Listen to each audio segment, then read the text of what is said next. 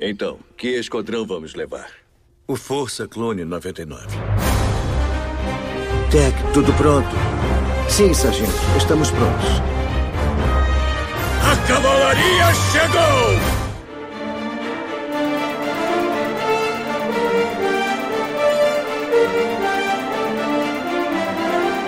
Fala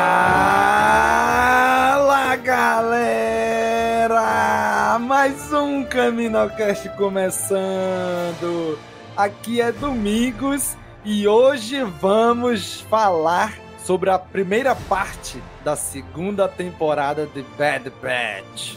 E para trazer este tema e debater conosco está aqui a Kátia. E aí, Kátia? E aí, Domingos? Estou pronta aqui com meu Mantel Mix na mão, pronta para rever aí o que a gente viu nessa temporada, nessa segunda temporada, parte 1 de Bad Batch. Né? Mantel Mix. É nem lembrar mais do Mantel Mix, é verdade. Queria ter feito uma pipoquinha aqui para fazer um cenário, né? mas não deu tempo. e tá aqui com a gente também hoje o nosso convidadíssimo, nosso padrinho, o Bruno Richter. Bem-vindo, Bruno. Fala galera, fiquei muito contente com essa primeira parte da segunda temporada, o Baú da Morte. Ah não, esse é do Jack Sparrow, eu confundi. segunda temporada de Bad Batch aí. Exatamente, gente. Estamos reunidos aqui hoje para falar do episódio 1 ao 8. É a primeira metade de Bad Batch. Vamos cobrir aqui os oito primeiros episódios. Assim que terminar a temporada, vamos cobrir os oito seguintes. Então vamos começar este episódio agora.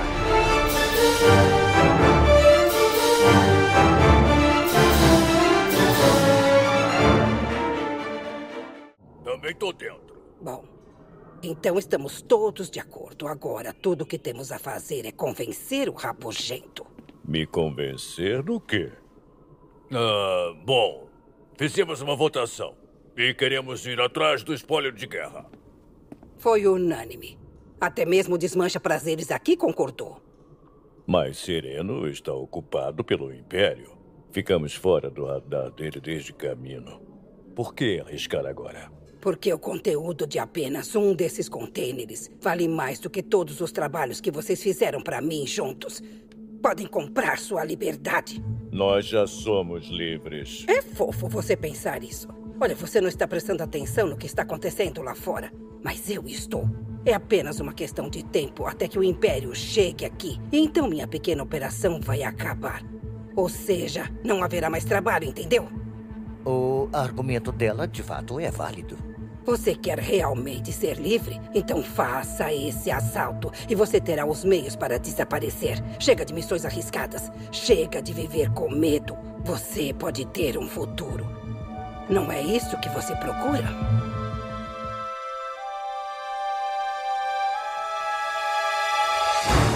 Muito bem, gente. Estamos aqui para falar sobre os malfeitos. Acho fantástico esse nome em português, os malfeitos. Começando aqui depois de mais de um ano, né, que estreou a primeira temporada. Voltamos aqui para a segunda temporada de The Bad Batch, caminhando ali pelo início do Império, né? Começamos a ver nessa primeira temporada, nessa primeira parte da temporada, o que eu já tava querendo muito ver, aquela transição de clone para Stormtrooper, e já já a gente vai ver né? Como é que isso vai dar esse desfecho? Mas pra gente começar aqui, eu queria que vocês me contassem como é que tava mais ou menos a expectativa de vocês antes da temporada começar. Tinha alguma expectativa?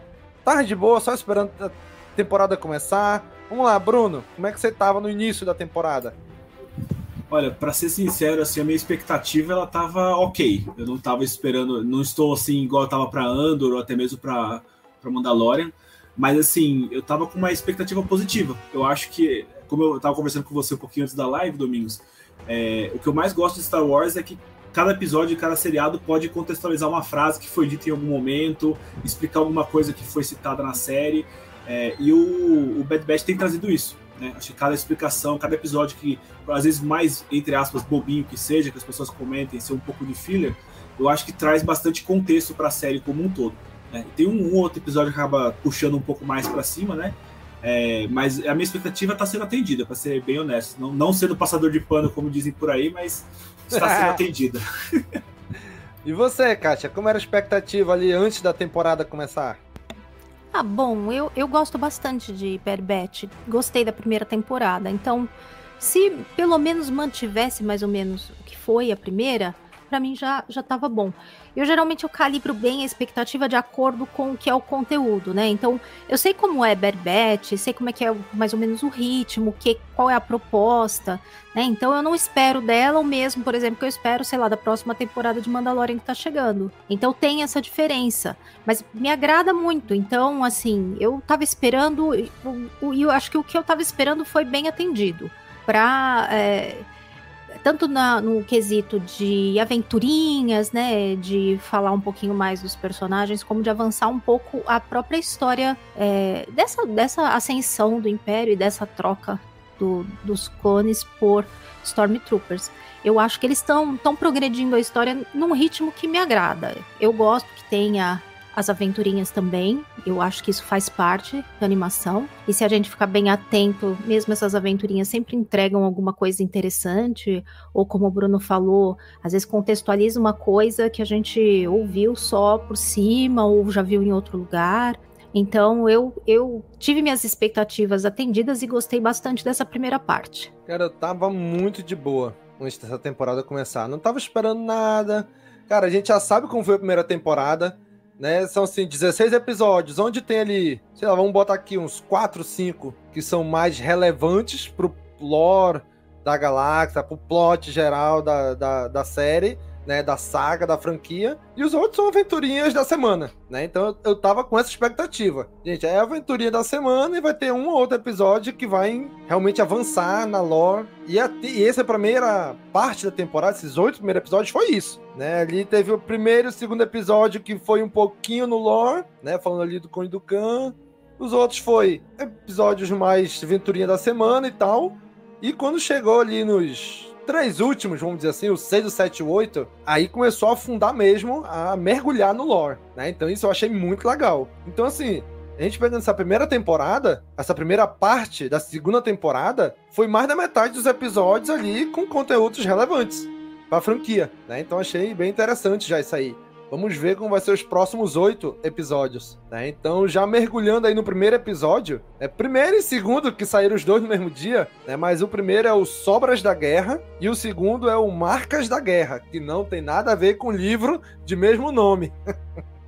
Nesses dois primeiros episódios, a gente vê aí a volta do, dos Bad Batch, a volta da Ômega, a Ômega já maiorzinha, já treinando ali, estudando junto com o Tech, né? E eles ali num, num, num local que parece muito ali a Ilha da Moana, né? Misturada com a Terra dos Monstros. né? E aí eles acabam que recebem um convite para fazer uma missão que pode tirar ele, pode ser a última missão deles. Que eles vão fazer um assalto na Terra, no planeta, na casa do Conde do Khan, que era ricão né? E a gente vê pela, a crítica pela primeira vez em live action, e em audiovisual, na verdade, o Sereno, né? Que era o planeta dele. E a gente vê ali o quanto ele tinha de riqueza, o quanto ele foi pilhando ao longo da, dessa, dessa década, vamos dizer assim, onde ele sai do, da Ordem Jedi, vai pro lado sombrio, assume o, o título de Conde do Khan, né? De Conde de Sereno. Então a gente vê ali o quanto ele pilhou de coisas nessa época dos separatistas, né? E aí, o que, que vocês acharam desses, do, desses dois primeiros episódios, desse início, a abertura da temporada? Kátia, o que, que você achou? Ai, eu achei que começou super bem. Eu acho eu, e foi bom que passou os dois primeiros episódios junto, né? Porque eu me lembro que o primeiro termina com um baita cliffhanger ali. Sim. Então foi bom que tava os dois juntos. E o visual tá muito bonito, eu gostei muito. Quando começa na praia, ali eles fugindo de monstrão. Eu pensei, ah, já tá dando tom aí do que vai ser, né? De aventura, Sim. de corre-corre. ah, eu achei já o começo muito divertido. Já sempre tem uma, uma, uma bobagem do Wrecker ali que sempre me diverte demais. Então, Sim. eu super gostei. E é, eu gosto muito. Me pareceu assim que passaram-se poucos meses depois da primeira, não me pareceu que teve um salto muito grande. Tem um salto, mas tem alguma coisa que eles dizem em algum momento. eu não me lembro exatamente quando, mas que me deu a ideia de que passou alguns meses. Não foi, chegou a ser nem um ano, nada assim, foi menos tempo. Pelo menos me deu essa impressão. Não sei se tem onde dar uma checada um pouco melhor nisso, mas alguma coisa que eu vi me deu essa ideia. E eu gosto demais como quando eles mostram aí até a terra do, do Dukan e o, o próprio castelo dele. E depois a trama segue, né? Com o que eles estão tentando pegar lá de tesouro, tudo. E depois mostra muito a questão de como o planeta foi explorado, arrasado, a população é, sabe, dizimada, perdeu tudo, tá escondida, uma coisa muito triste. A série, ela tem um, um discurso bem forte anti-imperialista, né? Quando ela mostra todo, todo, to, todas essas ações do Império, tudo que eles vão fazendo, eles vão deixando bem claro toda essa questão de o quanto essa exploração foi destruindo tudo, destruindo vários mundos, não num lugar só.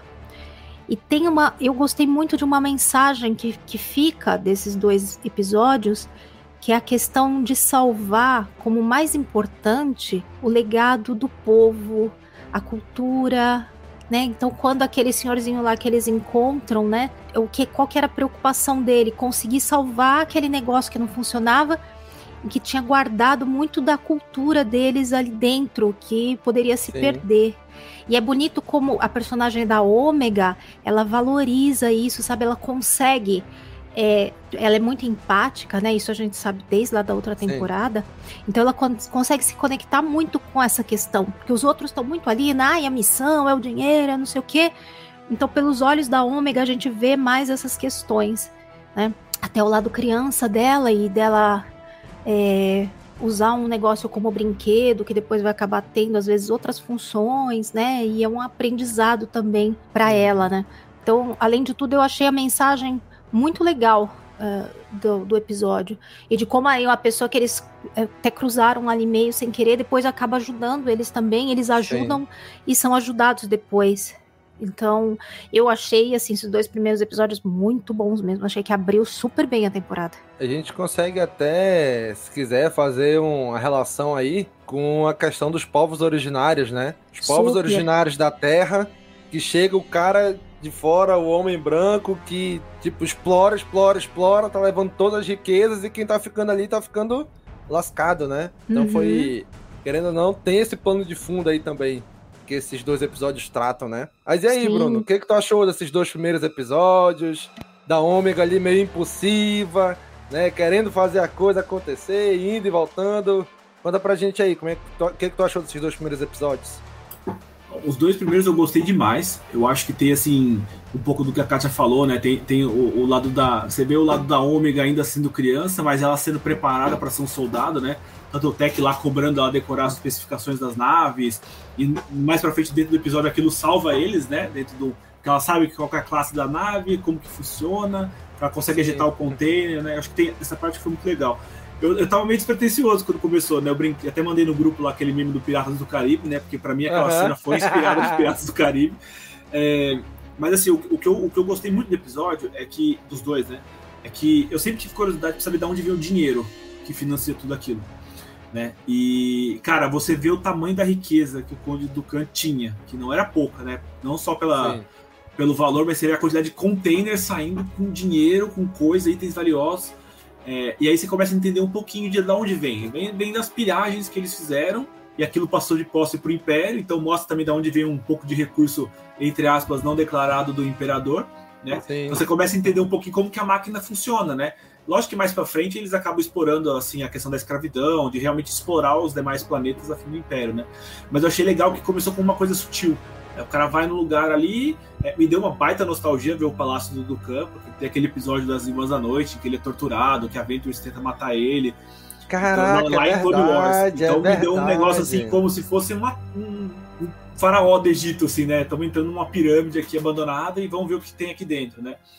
É, eu, eu, gostei bastante. E tem uma coisa que me chamou muito atenção, é, que eu não sei se vocês sentiram isso, quando o Tech leva o tiro, é, ele fica muito assustado. Né? E o Tech sempre foi um cara mais racional do grupo, ele não Sim. demonstra muita emoção.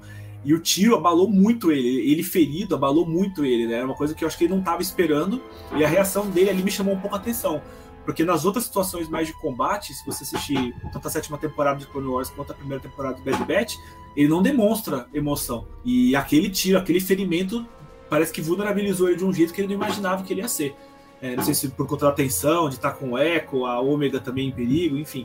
Mas, assim, aquilo me chamou, sabe, me acendeu uma luz ali de alguma coisa que não estava bem, sabe? E para coroar o episódio, aquela morte que o Rampart fez com o comandante do clone, né? Que o comandante se recusa a falsificar um relatório, e o cara fala, não, eu sei. Ele vai, mata o cara, porque ele vai falsificar o relatório. É. Ali já começa a ver a corrupção do Império nascendo desde os primeiros dias do Império, né? É muito, muito legal isso. Exatamente, cara. Ele querendo é, galgar ali o lugar dele, né? E ele vai fazer o que for preciso para chegar lá, né? E a gente ainda vai ver isso ainda nos próximos episódios, né? Do Rampart ali fazendo o que tem que ser feito, meio que sendo um pouco é, manipulado pelo Imperador e pelo. Apesar de não aparecer, mas pelo Tarkin, né? Mas também sendo muito ele. É muito ele ali. É o Rampart. Ele é daquele jeito. Né? Primeira temporada ele foi meio chatinho e tal, e agora ele tá botando as asinhas de fora, né? E aí, aquilo que a Katia falou, cara, o visual, cara, não, a gente não tem o que falar. Né? Desde lá da sétima temporada de Clone Wars, né? Quando voltou a sétima temporada, já tava bonito. A primeira temporada de Bad Batch, cara, essa segunda aqui só. Eles só estão evoluindo ainda mais. Né? Aquilo que eu já achava que estava excelente, cara, aquela cena da praia, nossa, que coisa linda, né? Quando vem a Ômega voando pendurada na nave pelo lado de fora, cara, que, que, que fotografia assim, sabe? Que eles mostram esse quadro geral, da, o panorama geral daquele local, nossa, que coisa linda, cara, coisa linda mesmo, né? A trilha aí... também tá muito sensacional, né? É daquela Sim. trilha bem épicona, assim, não é só aquela trilhazinha de fundo para ambientar, ela é bem épica né, bem marcante em muitos pontos. Eu, eu gosto bastante da, da trilha. Sim, o tema bem, dele bem legal é mesmo. Muito bom. Sim, ficou muito bom mesmo, casou muito bem com os episódios. E é isso, gente. Esses dois primeiros episódios focam ali nos malfeitos, nos Bad Batch, né, naquele grupinho ali. E o próximo episódio, que é o terceiro, que foi lançado na segunda semana, já foca justo no naquele que ficou naquele que saiu do grupo, que é o Crosshair, né? Inclusive o nome do episódio é o Clone Solitário, né? Que aí tá ali o Crosshair e ele vai encontrar numa missão o Comandante Cold, né? Aquele Comandante Cold que atira no Obi-Wan tá ali, né? E aí a gente já começa a ver que o Cold já tá despertando também para aquilo que eles estão fazendo, né? Cara, e aí? Quando a gente voltou e viu o Crosshair. Bruno, o que, que tu sentiu ali de ver o Crosshair de volta com o Cold ali naquela missão? Cara, eu fiquei surpreso, né? Assim, eu, eu, ainda, eu ainda brinco na minha cabeça uh, o Crosshair vai voltar pro grupo e vai ser todo mundo uma família feliz de novo, né? é... Mas assim, eu achei, eu achei legal, assim, né? De novo, a, a mostrar, enfatizar que o Crosshair tá sozinho, né? É, é, o Rampart mostrando que ele ficou lá quase 40 dias, né? Ele faz de 30 e poucas rotações, né? O cara ficou quase Isso. 40 dias numa plataforma deriva, esperando ser resgatado. E ainda assim o cara quer defender o Império de qualquer jeito, né? É, mostra também aquela, aquela, aquela, indiferença do Humper com o Code, né? Ele usa o código de série dele, não o, o nome. Aquilo para mim também mostra assim como ele realmente não quer saber mais de clone. É, mas o que, o que mais me chamou a atenção assim no episódio é que eles vão para um planeta que são defendidos por droids mesmo depois que as guerras clônicas acabam. E, e, parece que é um episódio em que o Crosshair tá tentando tá revivendo o passado dele, lutando contra os droids, sabe? É, era uma coisa assim que a gente acabou, né? Já, já era Império contra o resto, enfim. E, e, essa coisa do Crosshair ter que entrar com clones regs, né? Para destruir os, os, os, droids de batalha, acho que foi uma coisa dele reviver o passado novamente. E isso eu acho que desperta o Code no final, em que ele dá aquele discurso, né? Ele vê, lógico, a, a governadora lá sendo, sendo assassinada e desperta o Code para falar que ele não quer mais aquilo e que tem clones desertando porque não sabem se concordam com aquilo que o Império está fazendo. Né? Eu acho que isso dá, dá para ver no Crosshair que ele tá reflexivo. Né? Ele não tá simplesmente aquele bom soldado segue em ordem e sai matando todo mundo, né? Depois daquela, daquele evento ele fica reflexivo. Exatamente. Né? E aí, só que assim, ainda assim, ele tá ali, ele não sai, né? Ele faz aquela, vamos dizer assim, ele faz o que tem que ser feito. Eles vão para missão para tomar aquele planeta e aí o Cold, querendo ou não, com influência do Obi-Wan, né? Por, pelo tempo que eles passaram junto, tentou negociar, não, a gente te dá um jeito, a gente vai, a gente não vai atirar, a gente não vai matar ninguém e tal. E aí, na hora o Crosshair vai lá, quando o cara sai de lá, pô, mata, acabou. É o que tem que ser feito e vai embora, né? E aquilo foi a, vamos dizer assim, a última gota pro Cold, né? Desertar ali também do Império. E aí, Kátia, o que, que tu achou desse episódio? Do Crosshair com o Cold? Que, que Ruim. cai nele? Não, Ok, deixa eu próximo. explicar. Já que eu sou uma pessoa que não reclama de nada, em algum momento eu tenho que sair do personagem, né? Não, mas falando sério, não é que eu achei ruim, é que eu não gosto do Crosshair. Então, um episódio muito focado nele me irrita um pouco, porque eu não gosto dele. É, e assim, o Crosshair ele me parece muito. Sabe aquela pessoa que ela assim que ela perde o grupo dela, que dava algum tipo de equilíbrio pra ela, aí que ela se afunda e se radicaliza de vez. Vocês sabem do Tipo- que eu tô falando. Sim, aquele pessoal do 8 de janeiro em Brasília, sim, eles mesmo. É, então. Então, é, é meio que por aí, sabe? Às vezes, é, quando você isola algumas pessoas, elas se afundam mais ainda na radicalização que elas estão, né? Então.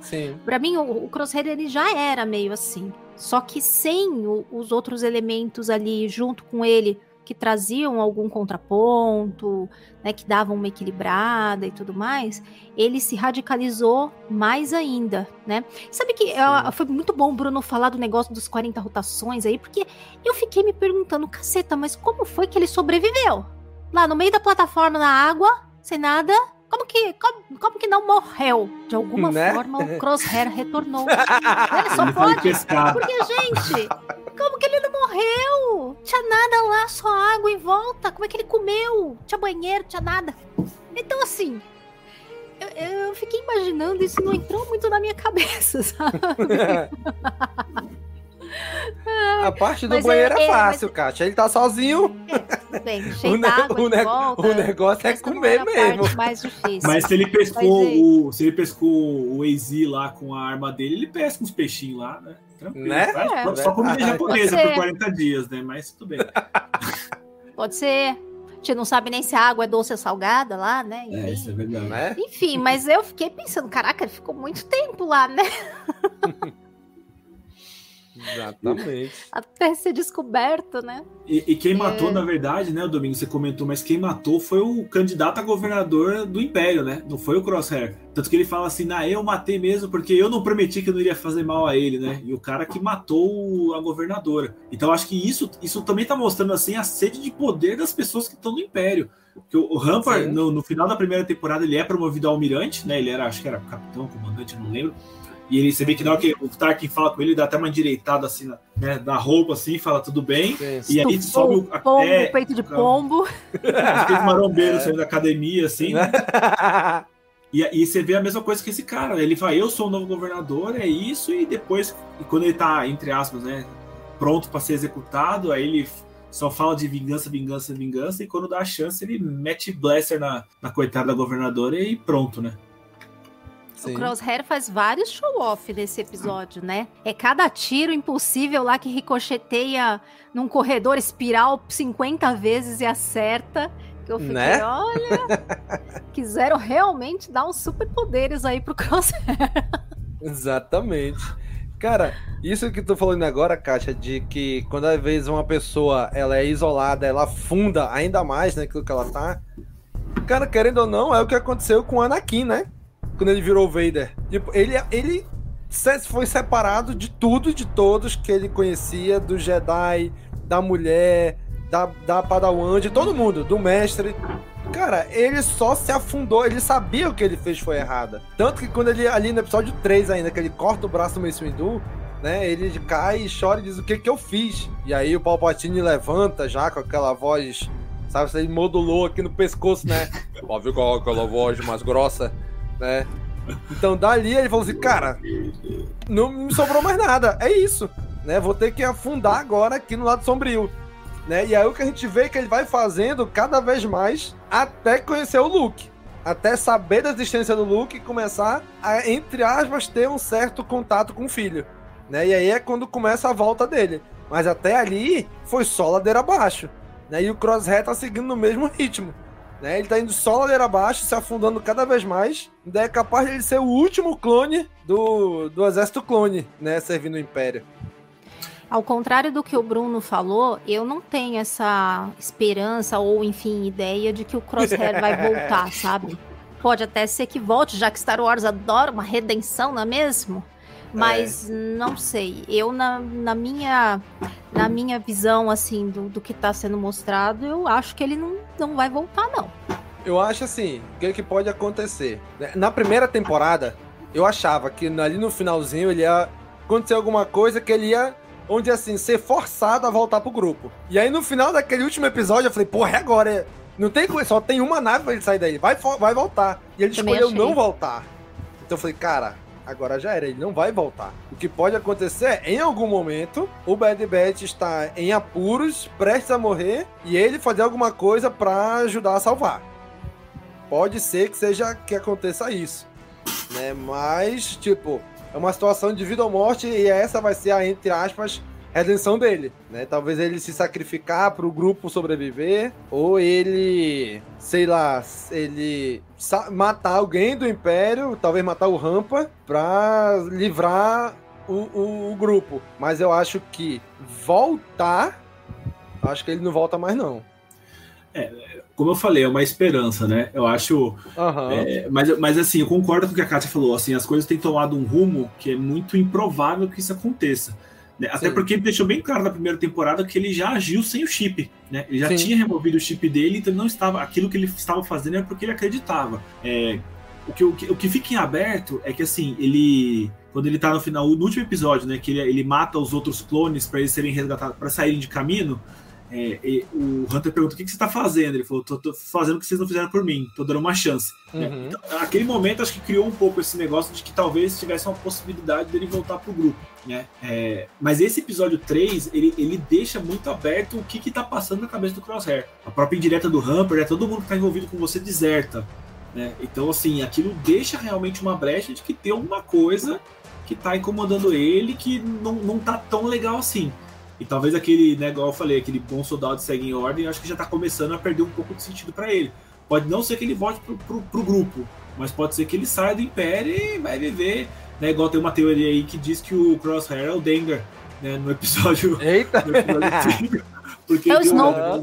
É o Snoke, é. é o Yoda do futuro, né? Tanto faz.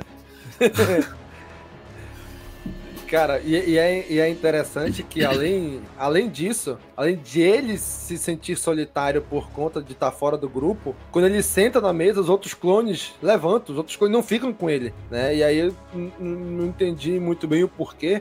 Mas, tipo, ele é rejeitado até pelos próprios clones, que estão servindo o Império ainda, né? Então ele não, não quer ficar com ele.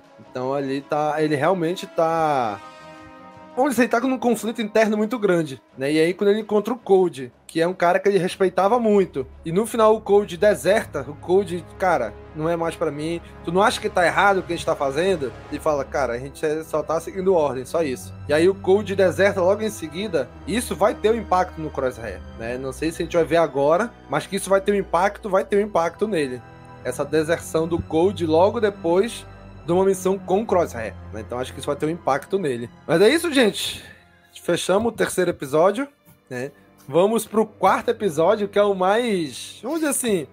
O mais levezinho deles, né? Mais divertidinho. O mais Nintendo 64 deles. é o episódio Acelera. Né? Me lembrou muito Star Wars Racer, lá do Nintendo 64. que inclusive tem pra Nintendo Switch. Eu tô doido pra comprar, ainda não comprei. Cara, a gente entra no mundo das corridas aí, né? Tipo, a Cid, porque sim, vai pra um planeta de corrida, faz umas apostas porque sim, porque ela quer e acabou-se. Não tem uma explicação plausível, não tem nada. Eu quero, vou lá, vou me lascar, vou botar o grupo em perigo, é isso aí, né? De alguma que forma. Sabe que eu não percebi que era outro planeta? Achei que era o planeta lá onde ela fica mesmo. Nem me liguei. Ah, agora eu não lembro. Fala Nem prestei atenção de, de alguma forma as corridas Já de vou adiantar que eu detesto coisa de corrida. Né? Cara, esse episódio eu vou falar para vocês assim, ele, ele, é o mais morno mesmo da temporada.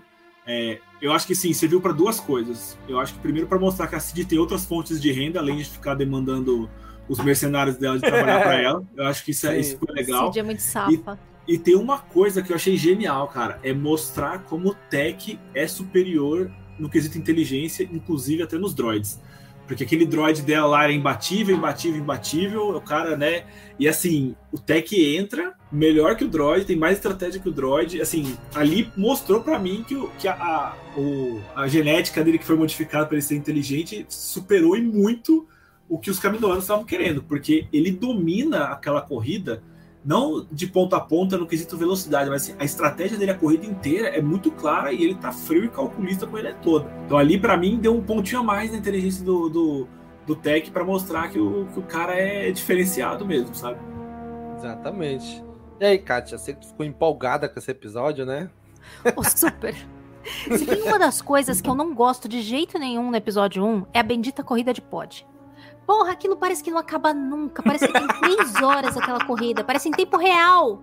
Ela não parece num filme editado. Não acaba nunca aquilo. Por outro lado. É... E a vibe corrida maluca, né? Um salva outro, tem um Dick vigarista. Mas Sim. por outro lado, eu gostei muito da parte do Crosshair. Do Crosshair, olha eu. Tô com o Crosshair na cabeça do Tech. Porque eu gosto de todos os, os personagens do Bad Batch menos o Crosshair, né? Mas eu gosto do Tech, do Echo, do Re... gosto de todos eles. E às vezes o Tech não tem tanta. não aparece tanto, né? Às vezes ele não tem tanto papel em certas. Principalmente quando tem mais ação, coisa assim, né? Às vezes então, se mistura o papel é... dele com o papel do Echo, né? Os dois tecnológicos, então às vezes mistura. É, um às vezes fica. Um, um anula um pouquinho o outro, né? Então esse, esse episódio eu acho que foi legal para dar um pouco mais de tempo para ele de, né, da gente se conectar também um pouco mais, mostrar mais habilidades dele, como o Bruno falou, né? Realmente ele é diferenciado e essa frieza dele, essa coisa meio de ser bem calculista ali, ponderado, é, é muito legal. Então, por esse aspecto, eu gostei bastante. Só o tema de corrida que não me agrada muito, mas o restante em si essa parte de trabalhar com o personagem do Tech, eu achei muito legal. Ainda tem Cid, adora Cid. Quando a Cid aparece, eu sempre me divirto. Eu acho ela muito engraçada. É, ela é, é uma trambiqueira de marca maior e tudo que ela faz é errado, mas me diverte, sabe? e eu gosto muito como ela sempre fica também devendo para eles, né? Então, Sim. aí por outro lado, depois eles sempre podem pedir alguma contrapartida, né? Principalmente a, a Ômega, que sempre se, se compadece dela, né? E sempre quer salvar lá o, o, rabo verde da Cid, né? Então, por esse lado, eu gostei do, do episódio, não é um episódio assim. Provavelmente é o que eu menos gostei, acho que é o que eu menos gostei da temporada toda, mas mesmo assim, por essa parte do tech eu achei legal. Cara, e tem que, tem que segurar a ômega, né, bicho? Porra, como é que ela faz aquela? Não, ele perdeu, então a gente, a gente dobra a aposta. Agora é tudo ou nada. Menina, o que, que tu tá fazendo, menina? Tá doida? Não tem a menor ideia do que tu tá falando. e todo mundo vai na onda dela. menina, pelo amor de Deus. Você deixa a criança falar, é isso aí que dá, gente. Né? né? Quem é pai e mãe sabe. O menino começa a falar. Ei, ei, ei, quieta, quieta. É assunto de adulto. Isso a gente só fala em casa, não fala na rua. né, cara? Cara, tem, tem que ir nessas horas, tem que. Não, ômega. Aqui atrás. Fala nada, só escuta. Cara, mas assim, realmente, essa, esse episódio lembra muito daquela a corrida de pódio do episódio 1, né? Do Star Wars Racer, que eu joguei muito no Nintendo 64. Né, eu joguei muito, aquilo era muito divertido. Eu jogava Cara, também, por incrível que pareça.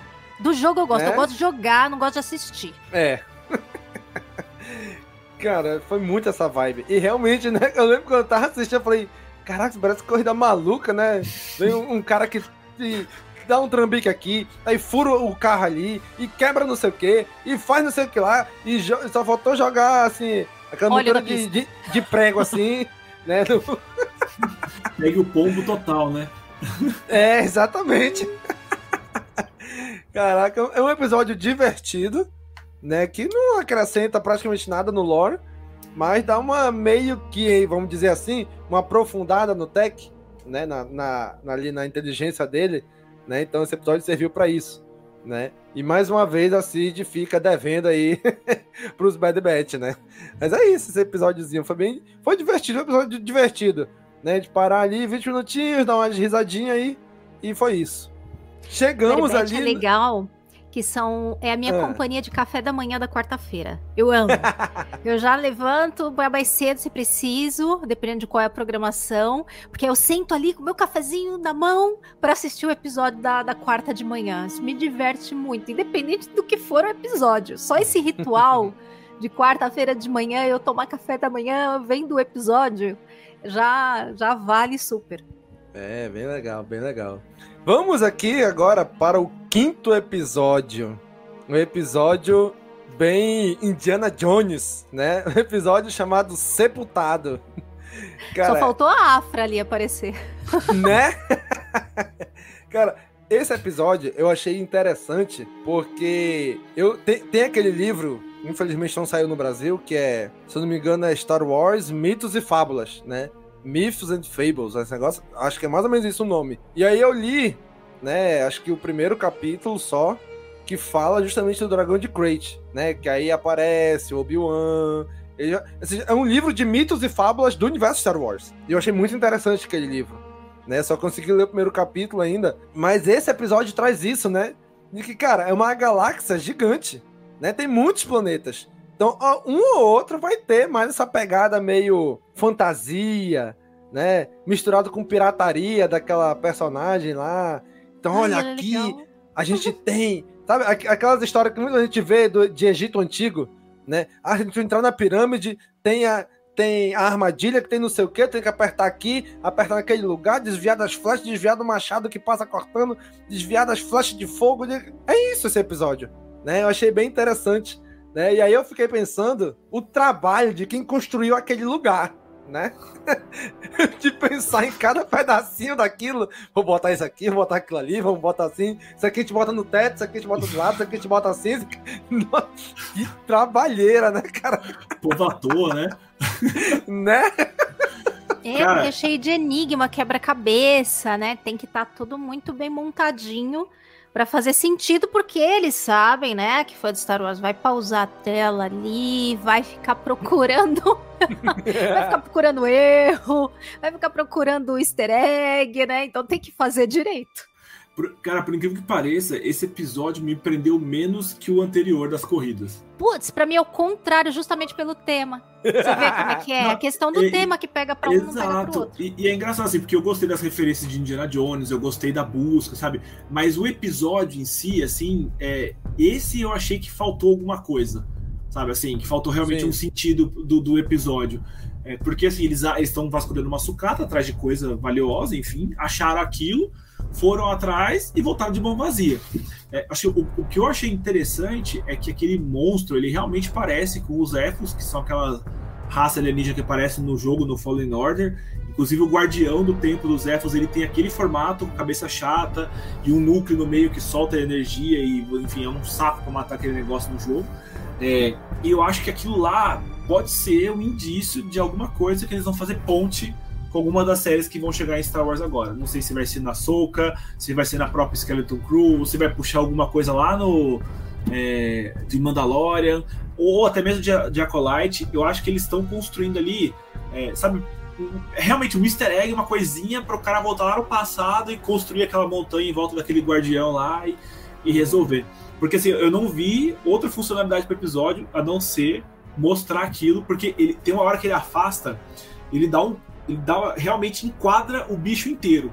Os quatro Sim. pés, o núcleo, a cabeça. E, cara, tem uma estátua do jogo lá que é um Zefo gigantesco que é exatamente igual, sabe? Então, pra mim, ali é. é- Eles estão preparando o terreno pra alguma outra coisa, pra depois o pessoal do storytelling justificar o salário no final do ano aí, entendeu? Cara, Então, eu- é. Eu, Vai, eu Kátia, já, vai, já vejo diferente, engraçado, né?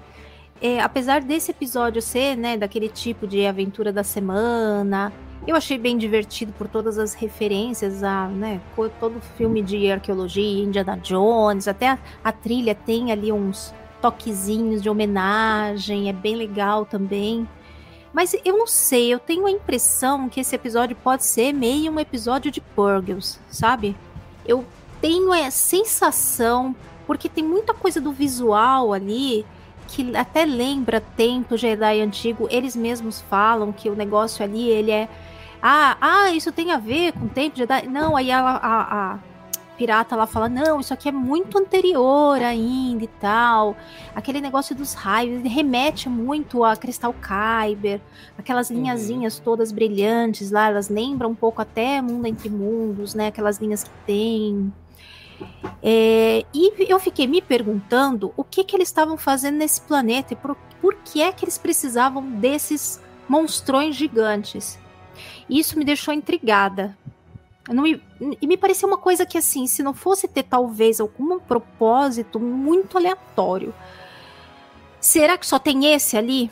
Isso foi uma Sim, coisa eu, que eu fiquei me perguntando eu acho também. Que tem mais. Eu acho que tem outros ali naquele né? planeta. Né? Eu acho que seria mais lógico ter mais ali e isso talvez em algum momento lá na frente voltar como um Purgle na nossa cara, né? tipo, aquela coisa, ah, não é pra nada, isso aqui é o filler da semana, né? Ai, que porcaria.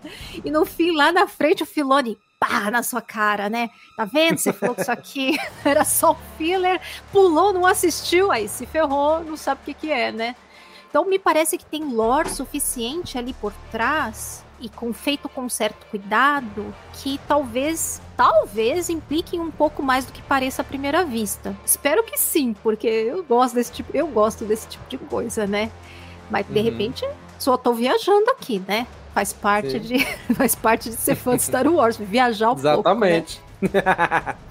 né? Cara, eu, eu achei muito legal né, essa, essa mistura né? E de a gente ver a Ômega, aquele lado criança da Ômega que se deslumbra, que acredita nas histórias, né? Que aquele cara se tá contando, né? A história da cobra gigante, o boitatá, a história de um de um de um cavalo que não tem cabeça, que no lugar da cabeça pega fogo, que a mula sem cabeça, que tem um menino na floresta que tem os pés para trás, fogo na cabeça, que é o curupira e acredita naquilo, sabe?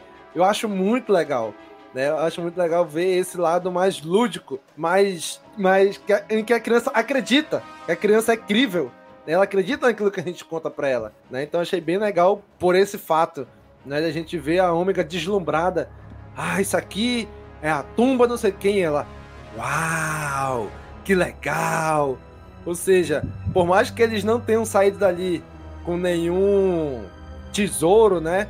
Mas ela saiu dali com uma boa história para contar, né? Em algum momento da vida dela, se ela vier a ter filho, vier a, ter, a, a interagir, quando ficar mais velha com algumas crianças, ela vai ter uma boa história para contar, né? Olha, uma vez aconteceu isso, É tipo aquele filme As Aventuras de Pi, que o filme todinho é ele contando a história e no final ele não.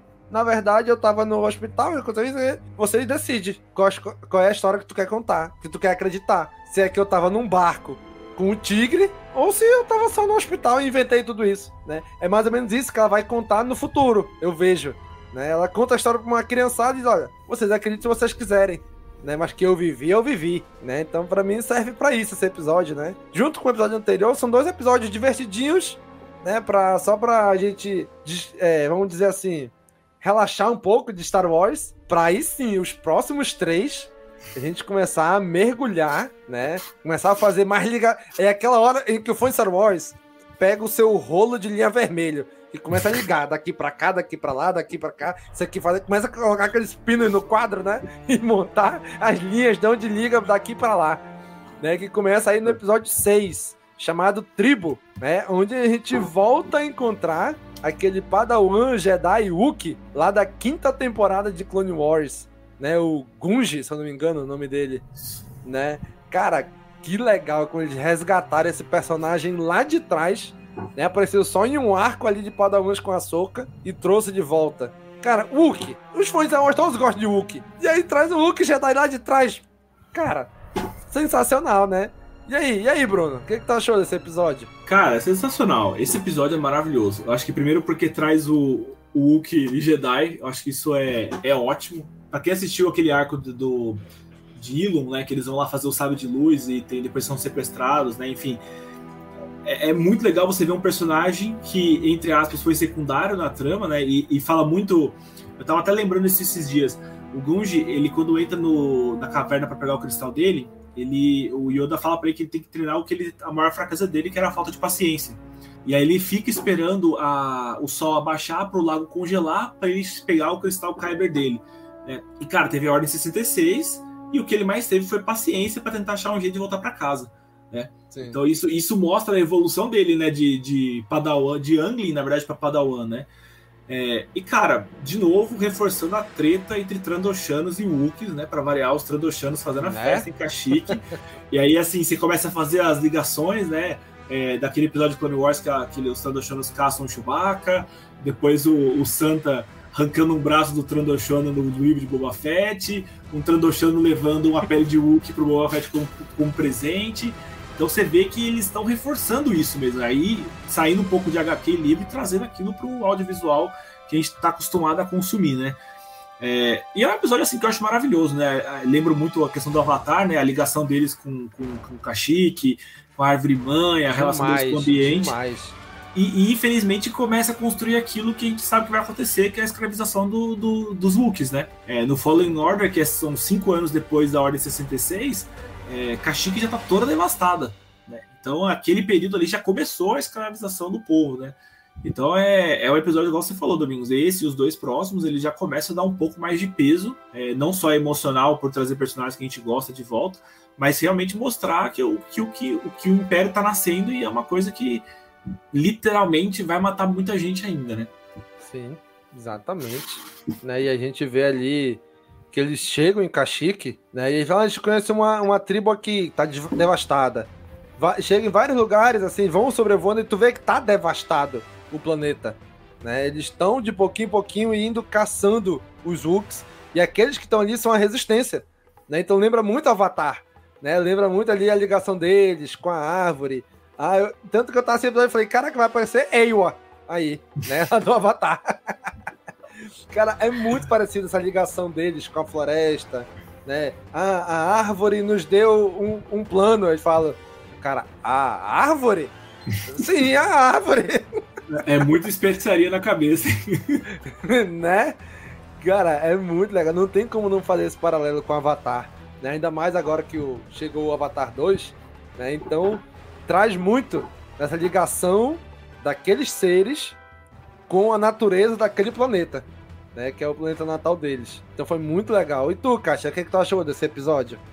Olha, no que apareceu o Jedi já me ganhou ali, né? Porque eu acho muito legal quando faz alguma. Não precisa ser, né, um grande, é, uma grande trama central e tal, mas quando aparece ali cruzadas as histórias, eu, eu gosto demais. E ele também é meio criança ainda, né? Então acaba tendo Sim. ali toda uma conexão com a Ômega, né? Então já meio, muito de cara, né? Eles já se ligam. E toda a coisa de Kashyyyk, de mostrar ainda um pouquinho mais da cultura deles, essa conexão com a natureza. Realmente parece um pouco Avatar as coisas, né? Mas eu achei tão bonito mostrar eles lá com as árvores e depois o próprio planeta ali meio que se revoltando, né, contra os Trandoshanos ali, aquele monte de bicho-aranha lá esquisito, catando eles ali no, no final. Também foi, é, foi bem é, legal, né? Foi aí, ué. É, então. pois é, né? Pois é. E aí eu fico, fico pensando que a Cid é uma Trandoshana, né? Eu achei que talvez até depois fosse ter algum comentário, né? Ou quando eles voltassem, ou né, falar com ela ou qualquer coisa, mas ficou, pelo menos aparentemente, ficou por enquanto meio que por isso mesmo, não sei. Talvez eles. Esse episódio, apesar dos pesares, né? E de ter Jedi, de não sei o quê eu acho que no fim ele tem menos conexão com coisas que possam acontecer depois, talvez, do que outros que a gente viu que não dá nada, que nem o do. O, o, o do Caçadores da Arca Perdida ali. Sim. Apesar, né, disso, e eu até tava lendo uma curiosidade que a princípio essa historinha era para estar tá no Clone Wars, né? E aí acabou sendo cortada, não fizeram. Já era uma historinha do Berbet com Kashyyyk e tudo mais. E aí eles acabaram trazendo aí pra série do, do Berbet. Achei isso bem interessante, não tinha a menor ideia. Mas é. até pela história, o tema e tudo, combina, tem uma, uma vibe Sim, bem do Clone cabe Wars, mais né? aqui, né? E cabe mais aqui. né? Depois o Império já devastando e ele tendo que voltar. É, Mas é foi muito bom terem passado pra aí, né? Isso, né? Foi bem legal. Assim, realmente, talvez nem, aprof... nem usem mais ele no futuro, né? Mas é legal pra gente ver como começa aquilo que a gente sabe que os Wooks são escravos, né? A gente vê no início de Rebels, alguns poucos Wooks querendo fugir, e aí é quando Kanan se revela como Jedi. E sempre tem a história dos Wooks que são é, escravos. Ali a gente tá vendo isso acontecendo, né? Então achei bem interessante essa ligação, né? de- desses Wooks com aqueles que a gente vai ver mais na frente, né? Então achei bem legal mesmo. Eu gostei muito desse episódio, muito mesmo. A gente Né, sabe, mas nada ali. como ver acontecer, né? Exatamente.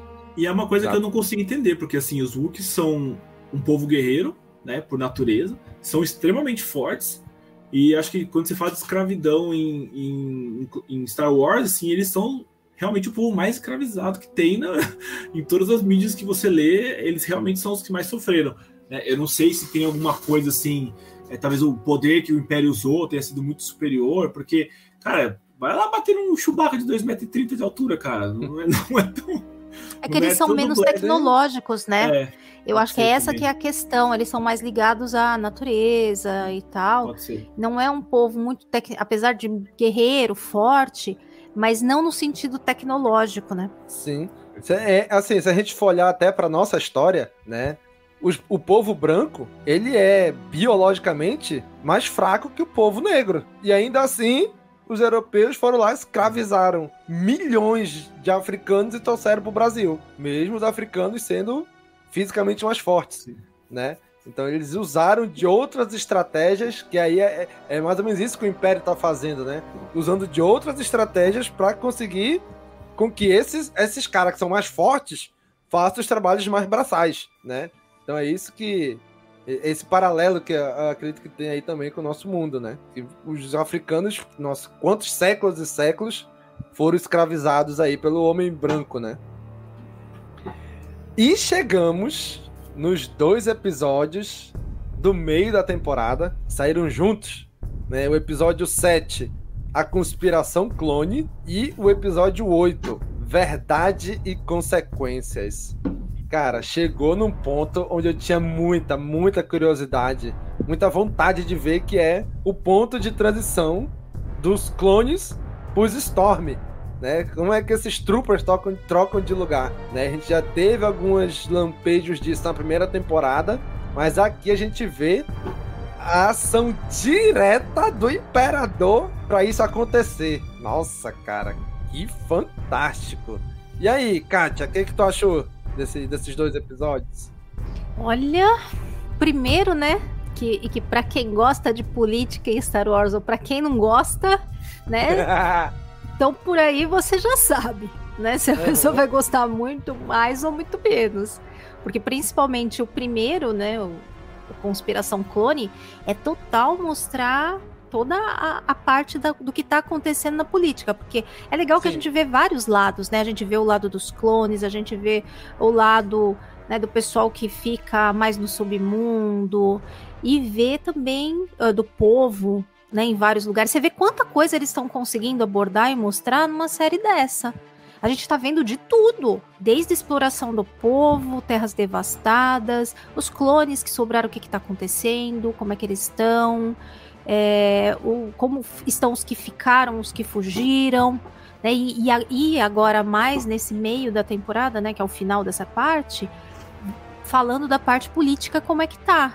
Então, como é que tá o Senado nessa época? É legal de saber. Até onde que eles têm poderes ainda ou não. Né? E aí fica muito claro o quanto ainda tem muitos senadores ali que estão investidos em, em tentar conter, né? Como é que eu vou dizer? Aquela ilusão, né, de que se pode colocar os pesos e contrapesos no fascismo, né? né? Não, porque nós vamos controlar, não vamos deixar ele Exatamente. fazer o que ele quer. E aí, quando você vê, a democracia é corroída por dentro. Então, esses dois episódios mostram isso com muita, muita clareza, né? E como Palpatine é, é realmente superior, né? Como ele consegue Demais. revirar toda uma situação totalmente desfavorável a favor dele. Palmas para o senhor Palpatine pra variar, né? Pra variar. Né? Adorei a senadora lá que aparece. Não A sei de que raça que ela é. Ela é de, de essas não é? é de Isso. Pantora.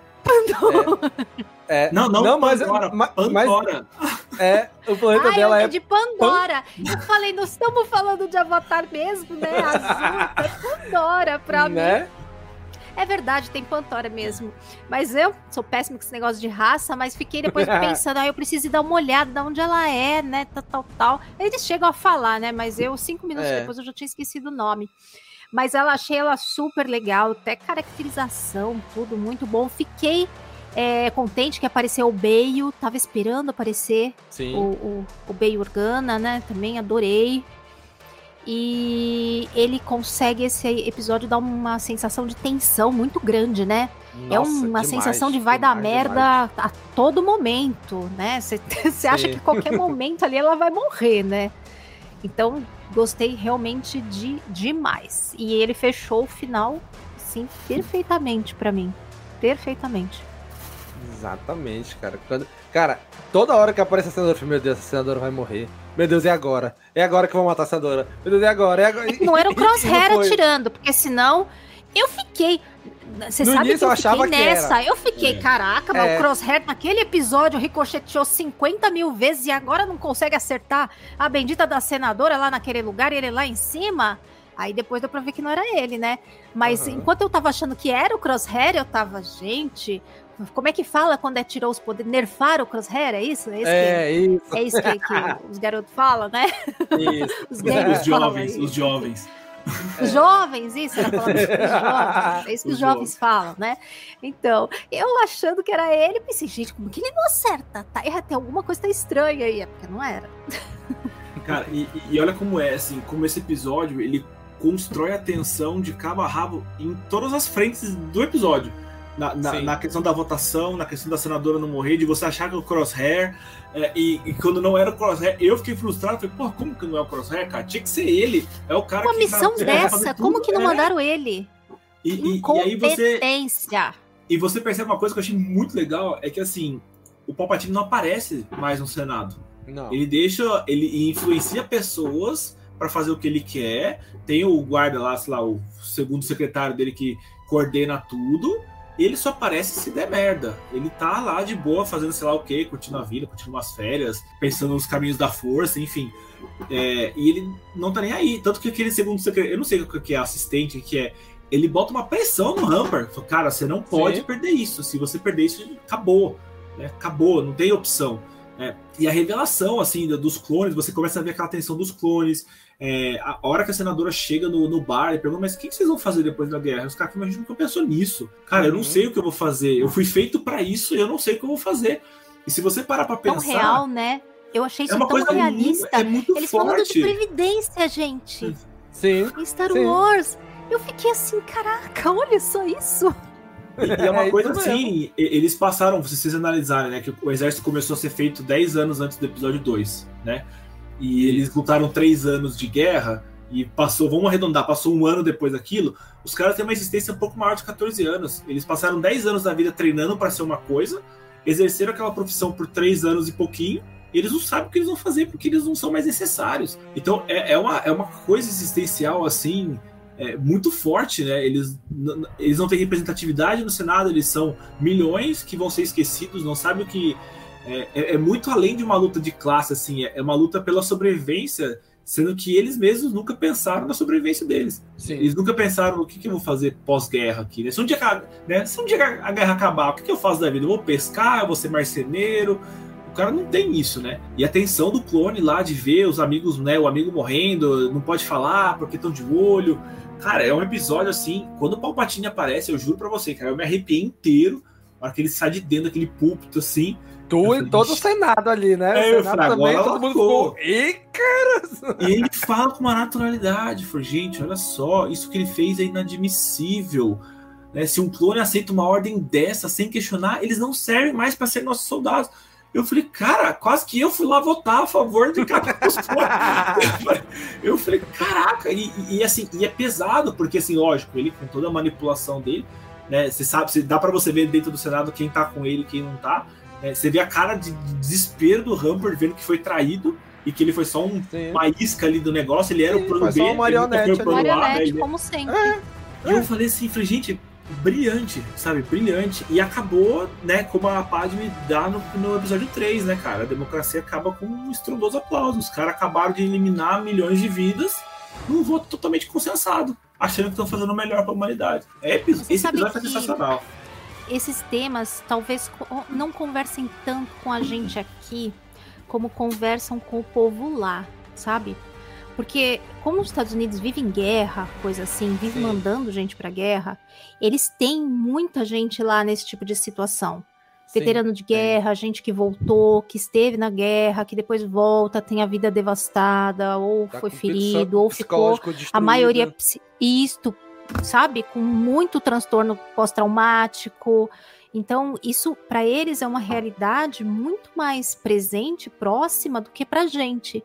Então, todo esse tema dos clones aí, certamente para eles lá tem uma mensagem que é muito mais forte e certamente é muito intencional da galera aí que escreve e produz, até como uma crítica. E Star Wars sempre faz isso, né? Sempre procura Sim. traçar paralelos Demais. e fazer críticas com coisas da realidade e, na medida do possível, até coisas que são bastante atuais.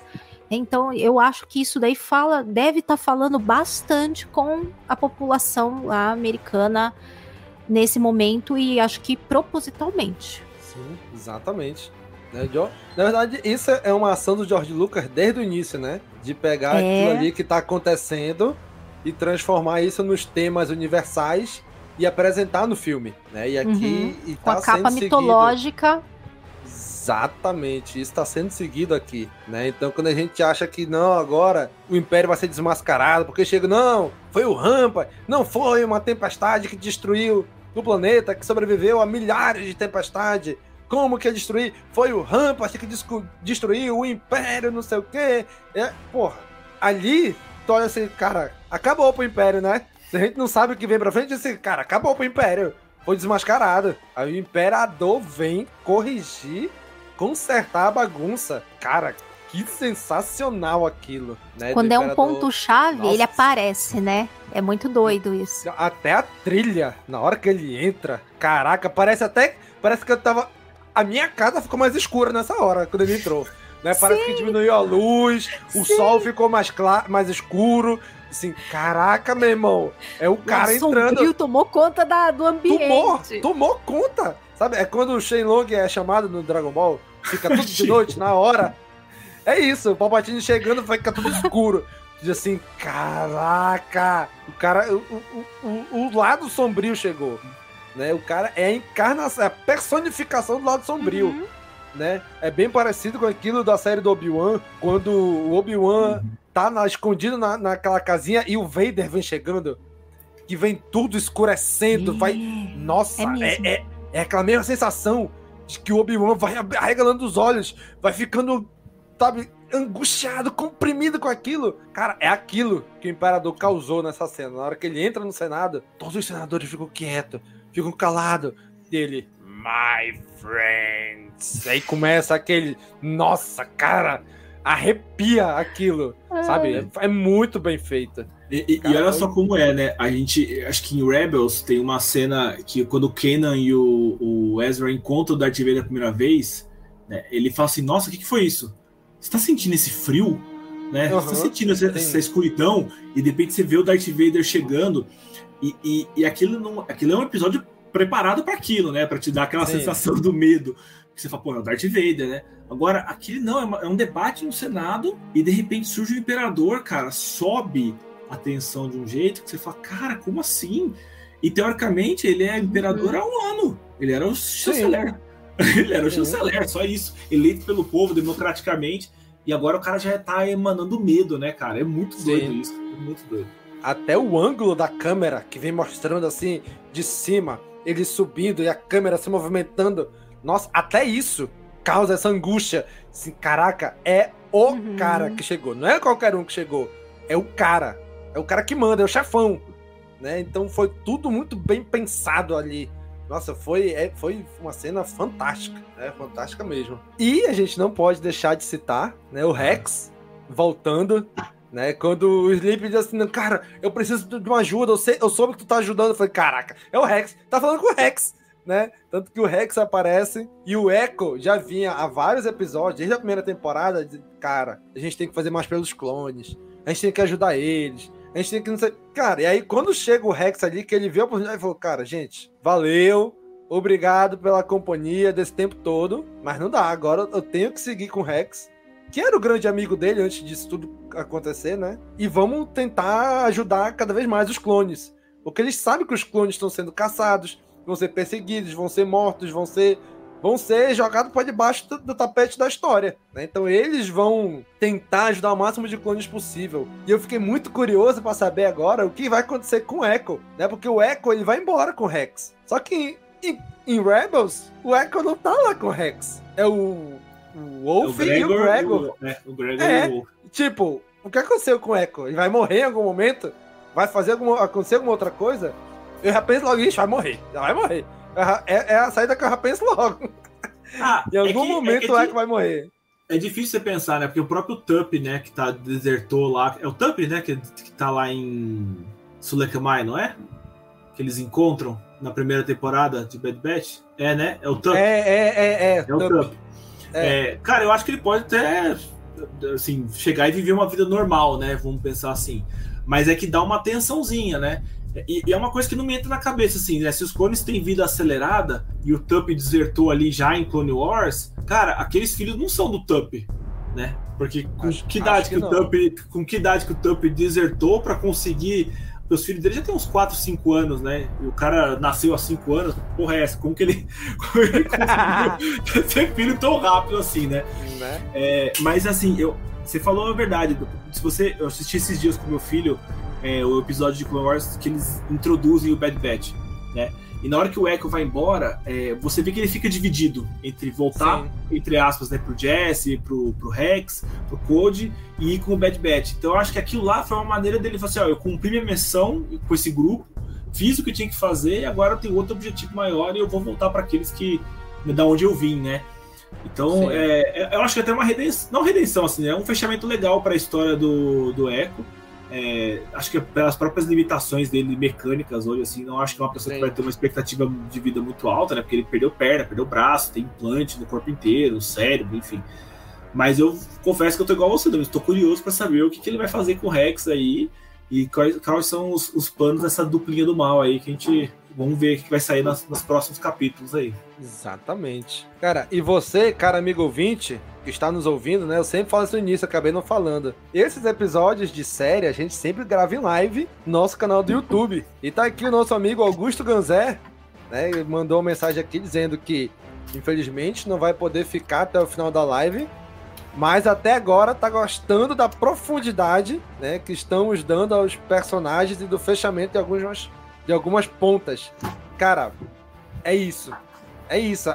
Essa, essa primeira parte da temporada, ela tá aprofundando várias coisas, né? E eu achei muito legal, muito legal mesmo, esse aprofundamento aí lá dos Wookiees, dos clones, no Senado, agora o Echo saindo para fazer alguma outra coisa, né? E o que no final o Bad Batch fala, né? Eles falam, cara, a gente se esforçou para tentar fazer o certo, mas acabou que a gente ajudou os caras do lado errado. A gente facilitou o trabalho deles, né? Ou seja, imagina, sei lá, se passando isso pela cabeça, como é que eles vão reagir agora?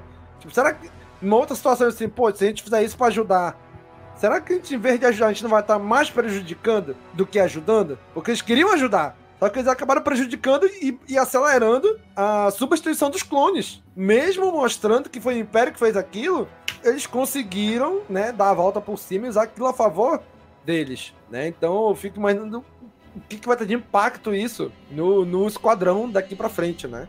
Do que, que eles Eu podem deixar de fazer. Eu comecei a falar um monte de coisa no mudo. E aí você lendo o comentário Hum. do Augusto e eu. Caramba, aí que eu vi que o meu botão tava no mudo. Mas o, o Eco, sabe que eu acho que ele se juntou com o esquadrão muito pela questão tanto né, deles terem salvado ele, como como ele estava muito modificado, ele não se sentia, acho que mais um, um, um reggae, né? Mais um norm, que eles falam, né? No, em português. Ele não sentia, não sentia mais um clone dos regulares, né? Como ele era tão alterado, eu acredito que ele achou que ele se encaixaria mais com o Bad Batch, porque todos eles eram meio que diferentões. Sim. Né? Então, mas no fim das contas, aonde ele pertencia mesmo era com os outros clones, né, com o Sim. regimento dele, enfim, né? Eu acho que ele ainda vai ter um papel bem importante, sabe? Até por tudo aquilo que ele passou e ficou preso lá naquelas máquinas trocentos tempos lá, que nem sei quanto foi. E eu acho que, inclusive, essas modificações dele é que ainda vão acabar sendo usadas em alguma missão importante, assim, que ele vai acabar tendo um papel importante e trágico. para variar, né? Sim. É isso, gente. Analisamos aqui a primeira parte da segunda temporada de The Bad Batch. Cara, vou confessar para vocês, né, que eu gosto muito de gravar esses episódios, porque às vezes a gente assiste episódios como o de The Bad Batch, a gente vai assim, ah, episódiozinho besta, né? Não, não teve nada demais. E quando a gente senta para conversar, a gente vê a profundidade que a gente consegue chegar, vai que puxando, é muito legal. Puxando, né? Exatamente, muito legal. Eu então, acho você... que cada um, eu me desculpa interromper, mas não, assim, como cada falar. um tem uma visão é, daquilo, assim, o que mais gosta chama mais atenção. Então, assim, é, às vezes aquilo me chamou tanta atenção num episódio que eu falo uma coisa que a Kátia não imaginou, a Kátia puxa uma coisa que eu nem tinha pensado, e aí você começa a é fazer a ligação. É, eu acho isso é, é fantástico, porque você começa realmente dar o peso que deveria ter para cada episódio, né? Para não se tornar um Purgle da vida, igual a Kátia falou. Né? Enriquece, né? A gente tá, o que a gente tá fazendo é enriquecer a, a visão daquilo que a gente assistiu, né? Com a troca, a gente sempre acaba enriquecendo. Um vê uma coisa, outro vê outra coisa, dá um ponto de vista diferente, de acordo com a vivência também de cada um, né? Então a, a conversa realmente acaba sendo muito enriquecedora. Eu, quando vejo alguém comentando, né, o análise e tudo, gente, sempre me abre, assim, é, me abre a cabeça para coisas que às vezes eu deixei passar. Sim. Referências, então, nem falo nada, porque eu perco tudo. Exatamente. Agora a gente quer ouvir você, cara amigo ouvinte, né? Aqui na área de comentários. Pode ser no YouTube, pode ser no site, pode ser no post desse episódio em qualquer uma das nossas redes sociais. Coloque aí o que você tá achando dessa temporada, o que que tocou você, o que que te emocionou, ou o que que você não gostou. Continue esse episódio aí na área de comentários. Mande seu feedback pra gente também. Queremos agradecer aqui a presença do nosso grande padrinho, Bruno Richter. Muito obrigado, cara, por participar aí com a gente. A galera, eu agradeço e eu só queria dizer assim que as referências do Domingos foram demais, porque saiu do Curupira pro Sheilong. Eu achei genial. eu achei genial a, a, vasta cultura aqui do Domingos. Eu, deixo, eu, eu, queria deixar um comentário que é só um desafio assim, né? Se o Curupira ele fizer moonwalk, ele vai para frente ou ele vai para trás? Eu queria deixar. Oh, assim. Vai muito além nas referências e metáforas assim, vai onde ninguém jamais esteve. o Curupira, o, o andar normal dele é o Moonwalk. É isso. Ah, tinha que subir aquele praçômetro agora. Né? Kátia, muito obrigado, Kátia, por estar aqui com a gente em mais uma série de Star Wars, comentando com a gente. Ai, obrigada, meninos. Eu tava morrendo de vontade de falar de Bad Batch. Tô estranhando a gente não falar toda semana, mas analisar esse pacote meio semi-completo é uhum. legal, porque também dá pra gente, né, um, um contexto maior daquilo que eles estão tentando passar e mostrar, né? Então, felizmente chegou a hora da gente conversar sobre a série May. Exatamente. Então, gente, já sabe, né? Curte, comenta, compartilha, divulga nas redes sociais se você quer nos ajudar a nos manter no ar, faça assim como o Bruno, que está aqui, assim como o Augusto Ganzé, que está aqui também no comentário. Eles são nossos padrinhos. Se você acha que a gente merece um pouquinho do seu suado dinheirinho, considere se tornar aí nosso apoiador no apoia.se barra castwars ou pelo aplicativo Orelo aí no seu smartphone, você também pode estar ajudando a gente. Só de ouvir, de dar um play no episódio pelo Orelo, você já está ajudando financeiramente a gente. Ou se você quiser fazer um Pix, Domingos, eu posso ajudar esse mês. Não tem problema. O nossa chave Pix é o nosso e-mail, contato@castwars.com. E aí já sabe. Até a próxima. Falou, pessoal. Tchau, tchau.